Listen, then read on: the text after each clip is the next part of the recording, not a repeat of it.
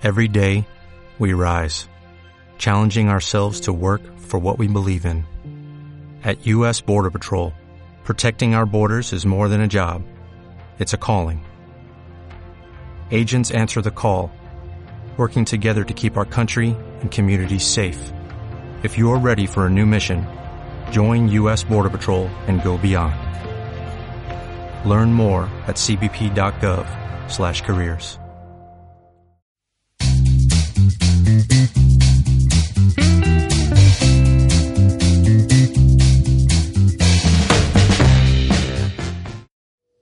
Hola, bienvenidos a los podcasts de la Farmacia de la Mulilla.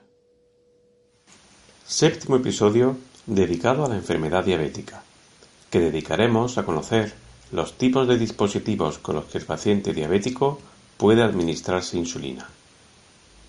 Los primeros dispositivos desarrollados eran inyectables tradicionales, con agujas poco profundas y jeringuillas de poca capacidad. Esto conllevaba un adiestramiento del paciente en las técnicas de inyección, lo cual en ocasiones era una dificultad importante. Hoy prácticamente están en desuso. Cuando el desarrollo de la tecnología lo permitió, se diseñaron las plumas o bolígrafos inyectables, que permiten variar la cantidad de insulina inyectada, siempre visible en el dispositivo. Estos dispositivos son los más utilizados por los pacientes diabéticos en la actualidad. Hay varios dispositivos de este tipo pluma o bolígrafo, pero todos ellos van a proporcionar una dosificación de la insulina mucho más rápida y eficaz. La insulina que utilizan puede ser de cualquier tipo, pero las más empleadas son las lentas y las mixtas. Todos estos dispositivos necesitan estar refrigerados, es decir, guardarse en la nevera. Vamos a repasar ahora la técnica de utilización de estos dispositivos. En primer lugar, debemos sacar la pluma de la nevera unos minutos antes para que la insulina se pueda inyectar a temperatura ambiente, no fría, y lavarnos las manos con agua y jabón. A continuación, Colocar la aguja en la pluma. Hay que utilizar una aguja nueva cada vez que se inyecte insulina. No deben reutilizarse. La aguja se coloca enroscando y luego hay que quitar la tapa protectora. En este momento es conveniente realizar una prueba de seguridad con dos unidades de insulina para comprobar de forma visual que el líquido con la insulina sale de forma correcta por la aguja.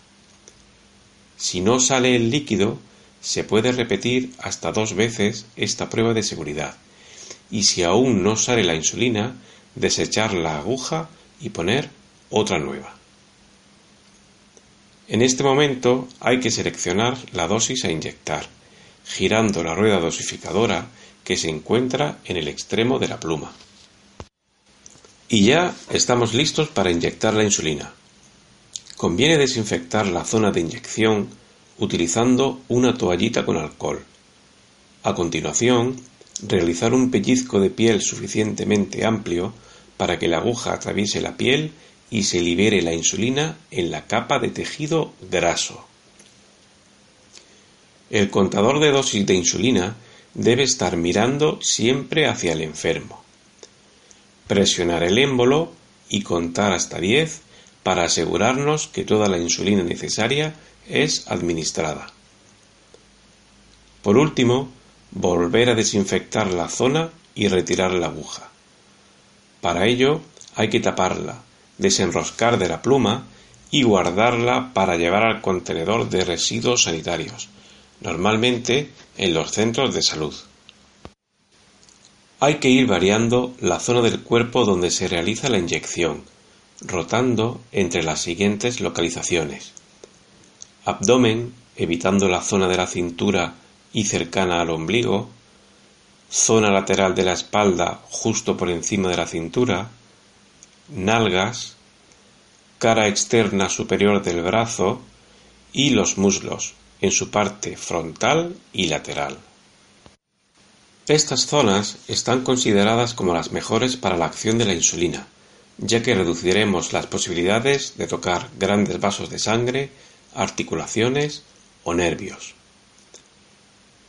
Y por último, los dispositivos más modernos y eficaces son las bombas de insulina, instrumentos del tamaño de un teléfono móvil que están continuamente midiendo los niveles de glucosa en sangre y van proporcionando la cantidad de insulina necesaria en cada momento para mantener el control. Suelen inyectar insulinas de tipo rápido. Las circunstancias de cada paciente determinan qué tipo de insulina y en qué dispositivo ha de ser administrado en cada caso. El personal sanitario le enseñará a gestionar sus necesidades de insulina en función de sus niveles de glucosa. Pues hasta aquí este episodio. Si les ha gustado, hagan clic en me gusta o dejen sus comentarios para poder mejorar.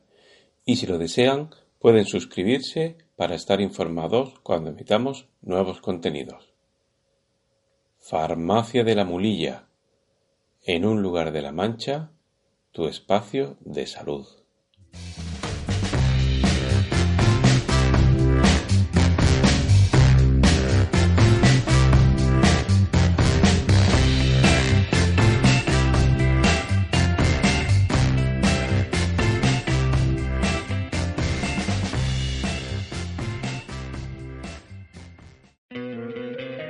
¿No te encantaría tener 100 dólares extra en tu bolsillo?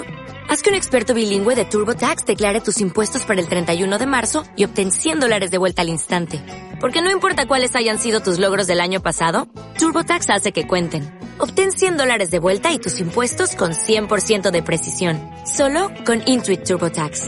Debes declarar para el 31 de marzo. Crédito solo aplicable al costo de la presentación federal con TurboTax Full Service. Oferta sujeta a cambios o cancelación en cualquier momento.